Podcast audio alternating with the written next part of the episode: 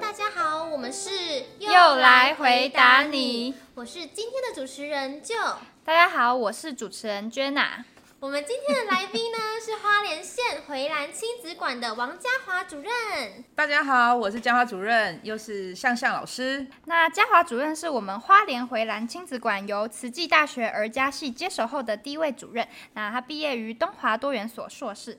那请问您擅长什么样的领域呢？呃，我自己自己本身是幼教毕业的，所以我有擅长的部分是儿童发展、多元文化跟家庭教育的部分。好，那我们进入第一题讨论，就是什么样才叫乖孩子？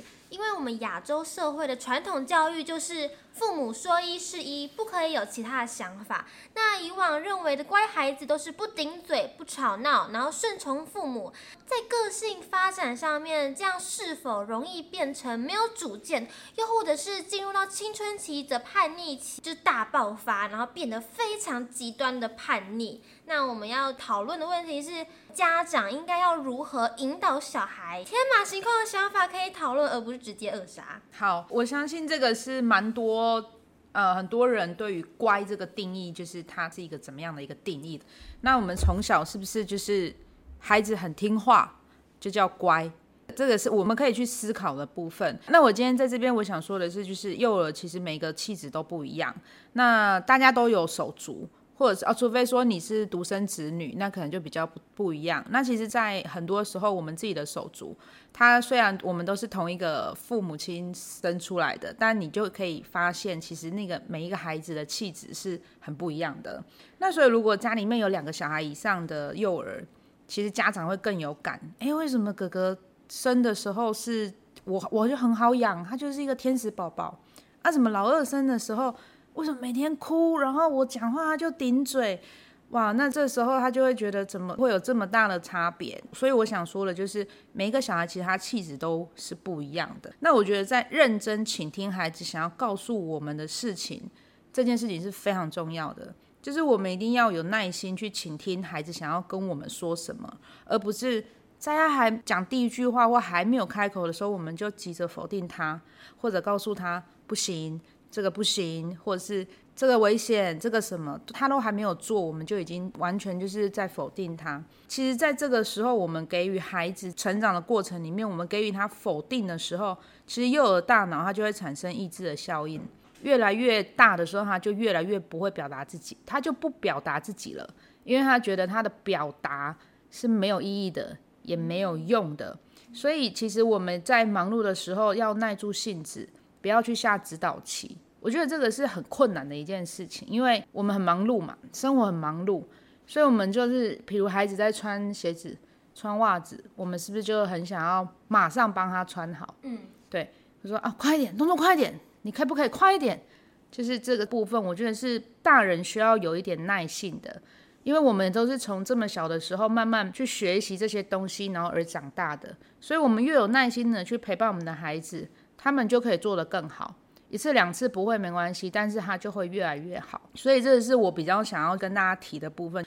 我们要有时间跟孩子沟通，然后我们要耐住我们的性子，然后不要一直下这个指导期。那父母，我觉得他应该要对正确的事情要有所坚持，就是什么是对的，什么是错的，我觉得这个是要去坚持的，而不是说全部都遵照孩子的想法。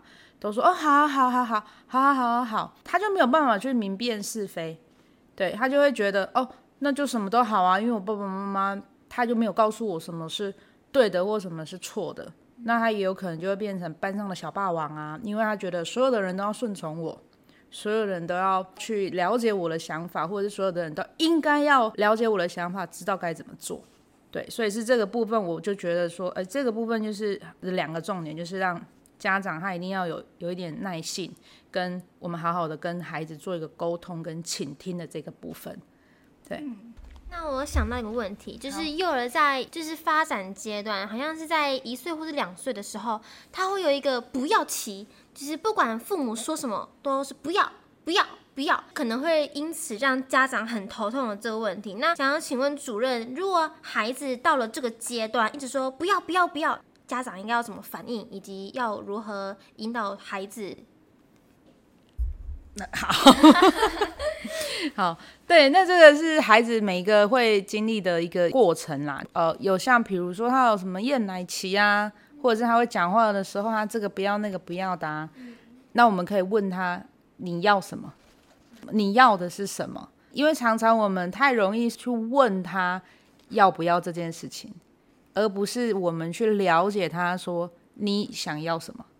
呃，我们一定会给他二选一嘛，因为这只有要跟不要的选项嘛，所以呢，我就故意就是不要啊，我就是不要啊，对啊，因为你就是给我二选一的选项嘛。那如果有两样东西我让你选择的话，你一定会选择一个，就是你至少会选择一个。说你今天要坐软的椅子还是硬的椅子？你应该不会说不要坐椅子吧？不一定，不一定哈真的哈。对，他就可能会就啊不要，那没关系，那就坐地上啊，那也 OK。但是我们不要直接就是要不要这件事情，就直接在问的时候就问他了。哎，你要不要喝水？不要。他有选择啊，我不要。对对，我我不要啊啊！你要不要吃饭？不要。哦，对，就是那个问法上面，我觉得就不要让他是一个二元的说法，这样子他就会他也会去思考，他就不会马上脱口就是不要。对，好，那我们来进行第二题。有一些家长呢会觉得说，不能让孩子输在起跑点，想要让孩子从小啊就先学很多像是英文，要先学好，然后可能以后会比较厉害，所以就报了双语幼儿园，然后或者是上了一些琴棋书画、舞蹈啊、珠心算这些才艺班。他们会觉得说，到底要不要让小孩子从小就学这么多，还是说等到他们以后长大，可能想要学或者时间到再去学英文啊，或者是那些才艺？又在想说，会不会太晚学的话，会错过那个黄金学习期？所以我们要讨论的是，到底要不要从小就让小孩子学那么多才艺？嗯嗯嗯嗯那其实我觉得这个问题蛮好的，因为就是我们幼儿在面临上幼儿园跟小学的时候，家长都会很纠结的问题。其实我们现在其实是一个比较多元文化的国家，我们家里面我的父亲我有可能是外国人，或者是我的妈妈也有可能是外国人，所以其实我觉得他没有一定的对或不对，因为我可能从小就在一个双语的家庭长大。如果我是家长的话，我在选择的时候，我可能就会让我的孩子去念双语的幼儿园，因为我的家里面的环境我是可以提供给他的。所以这个我觉得这个没有一定的，就是说他要不要上双语，或者是公立或私立，其实这都是家长就是会比较纠结的部分。那我也不反对说他是先学或者是后学，但是我觉得这件事情不能把它全部都交给补习班或安心班去处理。对我觉得他就他是可以运用家里面的一些情境啦。对，那我是觉得，因为幼儿在不同的阶段，他其实专注力不一样，所以他基本上要到六岁以后，他才会有比较高的一个专注力在学习上面。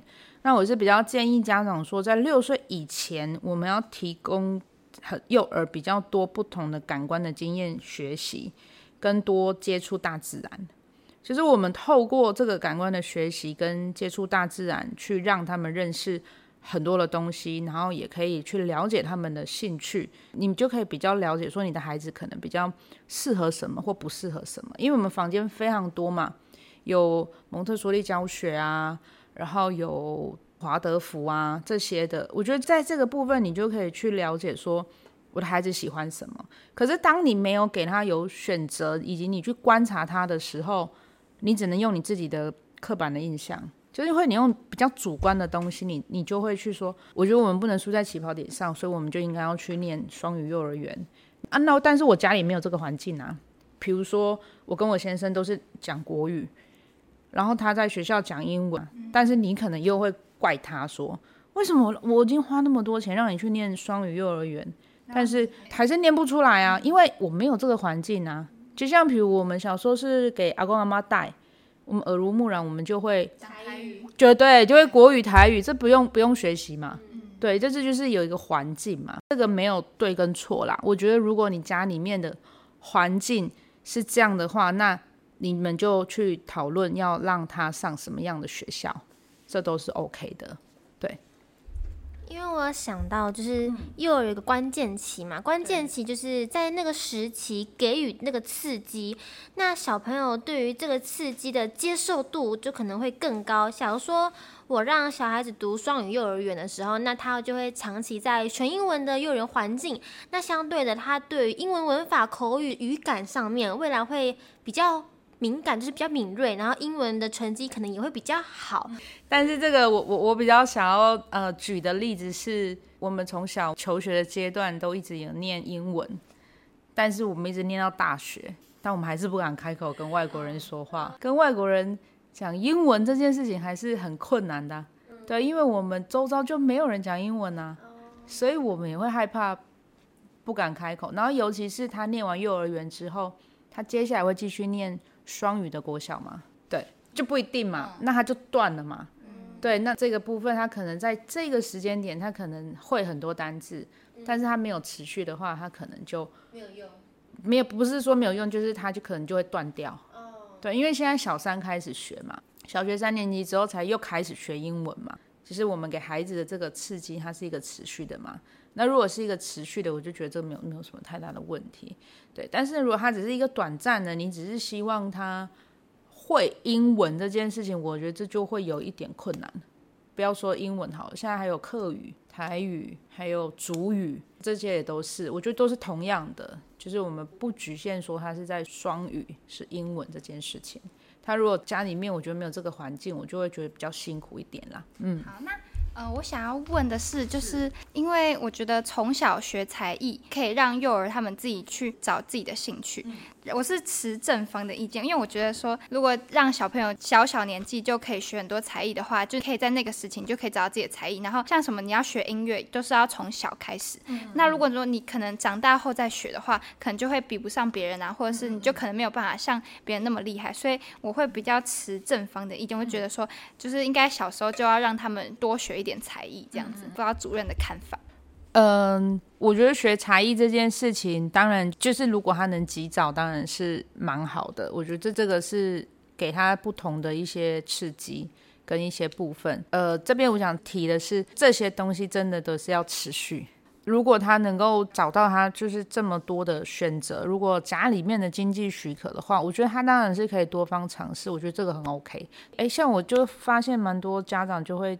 小朋友就会去学跆拳道这件事情，就是有一个时间点之后就没有了。对，那培养运动习惯也是很重要，或者是很会画画的同学，这个也是我非常羡慕的。我想说，这到底是因为小时候没有学才艺，所以还是有问题？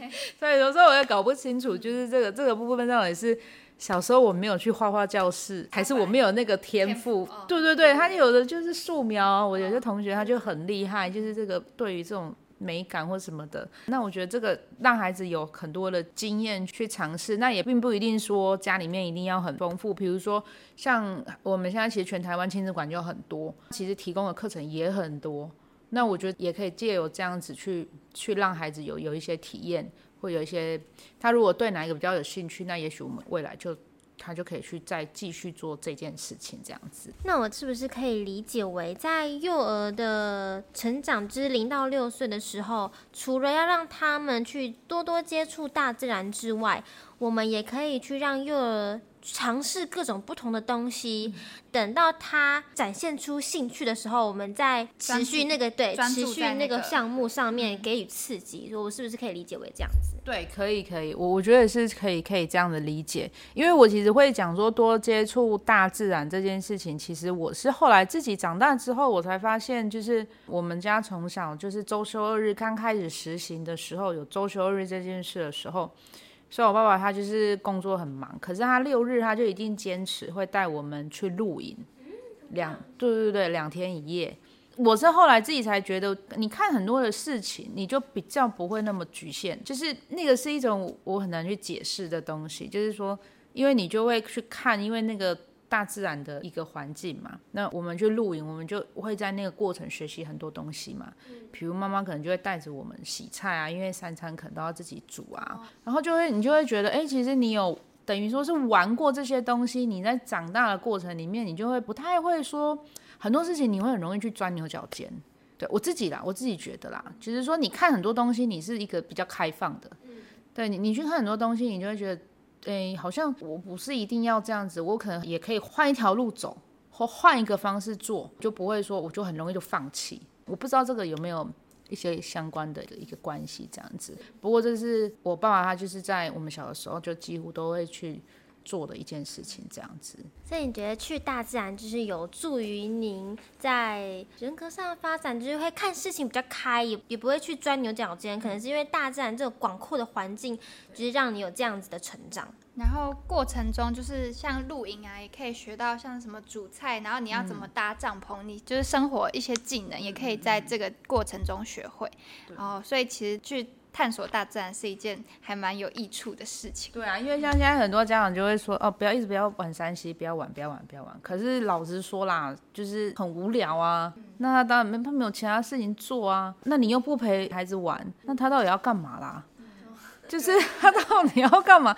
他那么小，他也不可能自己有兴趣说他自己要规划他自己一整天要做什么，要要要做什么。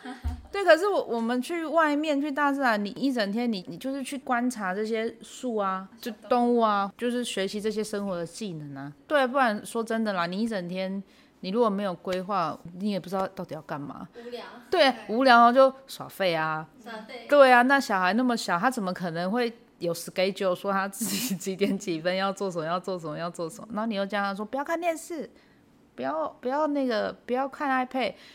他就很无聊，那那你你你要叫他做什么啊？你又不陪他玩，对对对，那我觉得那也是增进亲子关系蛮好的一个部分，这样子。